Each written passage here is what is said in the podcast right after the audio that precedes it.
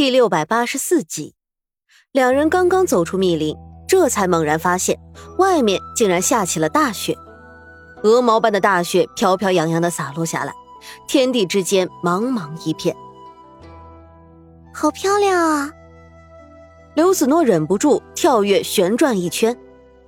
沈长安突然想到一个地方，他看着刘子诺问道：“我知道山顶有个景色极美的地方，尤其是在下雪的时候。你现在敢随我去山顶吗？”刘子诺俏皮的绕到他的身边，笑着说道：“ 有你陪在我身边，我就什么都不怕。”好，那你坐稳了。沈长安把刘子诺扶上马。小心翼翼的带着他往山顶而去。山势陡峭，他们骑马走了一段，然后下马步行继续往上。沈长安体力好，这点山路对他来说算不得深深。刘子诺却有些气喘吁吁。终于到达山顶，他扶着膝盖，只顾着喘粗气。只听着沈长安高声说道：“子诺，你看，漂亮吧？”刘子诺下意识抬头。顿时就呆住了，在他面前一片梅林，红色的寒梅在大雪中傲雪盛开，十分壮观。都说寒梅冷眼，今天他才是真正见识了。他兴奋不已的在梅花林中穿梭，阵阵梅香沁人心脾。长安，我以前学过一支舞，就叫傲雪红梅，是我跳的最好的一支，我跳给你看好不好？他转头笑着问道。眼睛明亮如天上的星星，不等沈长安回答，他就已经开始翩翩起舞。他脱下大氅和夹袄，一身白色的制棉长裙更显得身材玲珑剔透，长发飘飘，舞姿翩然，红梅白雪衬着她一身白衣翩然，似仙女下凡来。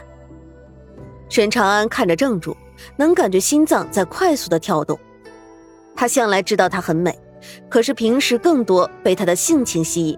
反而忽略了她的美貌。今天猛然间的，她在这白雪飘飘的红梅树下翩然一舞，竟然美得惊若天人。刘子诺一曲舞毕，笑着转头问他：“怎么样，我跳的好吧？”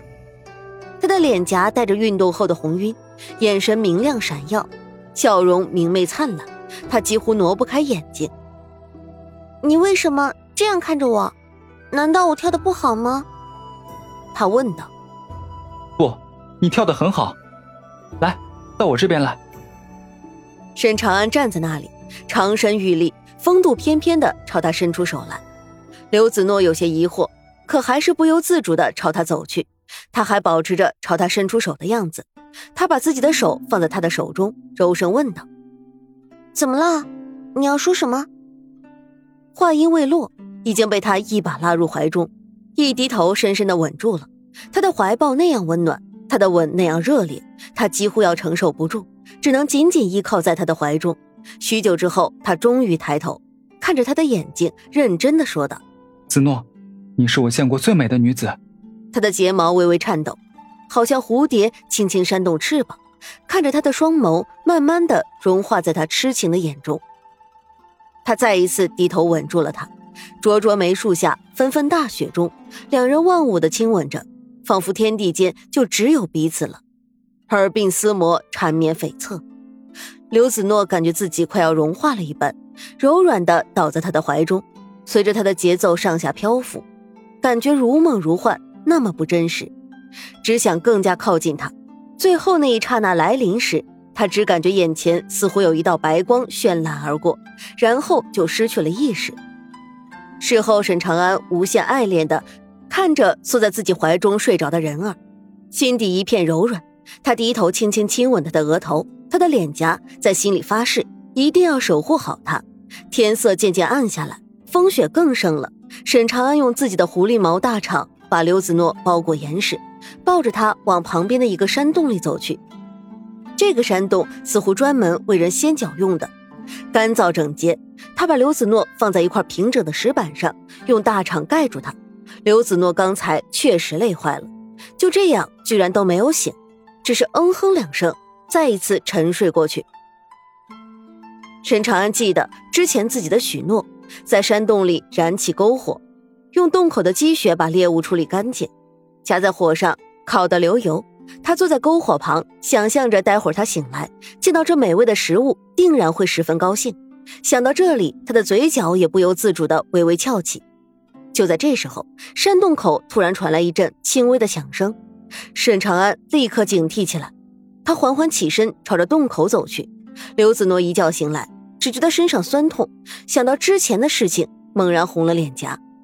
他缓缓坐起来，低头一看，自己的衣服已经穿得整整齐齐，身下铺着他的大氅，身上盖着沈长安的狐狸毛大氅，十分温暖。转头一看，旁边的篝火旁还放着烤好的野鸡、野兔，香味扑鼻，他心里馋虫都被勾出来了。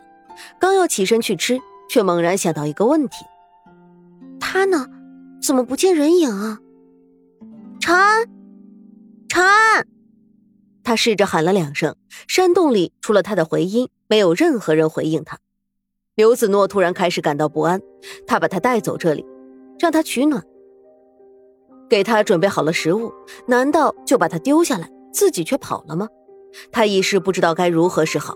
眼看着外面的天色已经完全暗了下来，他心里更加害怕。就在这时候，他似乎看到门口一个人影一闪而过，他吓了一跳，不确定是什么东西。或者是沈长安回来了，他无法再忍耐下去了。他拿过一旁的匕首，看上去好像是之前沈长安割兔肉用的。他紧紧地攥着匕首，来到山洞外，外面已经被大雪白茫茫地覆盖了一层，没有任何人的身影。他心里委屈，难道他真的把他丢下自己走了？这时候，他忽然听到轻微的响声，他顺着声音一看，心顿时提到了嗓子眼。就在他的对面，有一头雪狼正在慢慢靠近。他绿莹莹的眼睛盯着刘子诺，他惊叫一声，跌坐在地，十分恐惧地盯着那头缓缓靠近的雪狼。那雪狼见他惊恐，更加大胆，直接加速猛扑过来，闪着绿光的眼睛，森白的牙齿闪着寒光。眼看那雪狼就要迎面扑过来，刘子诺闭上眼睛，大喊一声，手执匕首，无意识地胡乱猛刺。只听那雪狼发出一声惨叫，然后他就感觉有一股暖流扑到他的脸上，一睁眼发现自己居然一刀刺中了那雪狼的喉咙，鲜血不断喷出来，他的脸上、衣服上都是。刘子诺还没有从震惊中反应过来，呆呆的跌坐在雪地里一动不动。子诺，身后传来一声惊呼，刘子诺下意识的转头看过去，他从来没有。见过这样惊慌的沈长安，他一直都是那么的沉稳淡定的，这一刻就连冲过来的脚步都有些慌乱。他急奔到他的跟前，急切问道：“子诺，你怎么样？哪里受伤了？”看到他满身血的模样，他心急如焚。刘子诺这时候终于反应过来，他哇的一声大哭起来，边哭边指责道：“你去哪儿了？你为什么要把我一个人丢下来？”我很害怕，你知不知道？我我差点就被这只狼给吃了。沈长安心疼不已，搂着他不住安慰：“好了好了，都是我不好，你先别哭，先告诉我你伤在哪里。”刘子诺的眼神还是止不住，抽抽搭搭的说道：“我我没有受伤，这血都是他的。”说着，他用一只手。碰旁边那只已经气绝身亡的雪狼。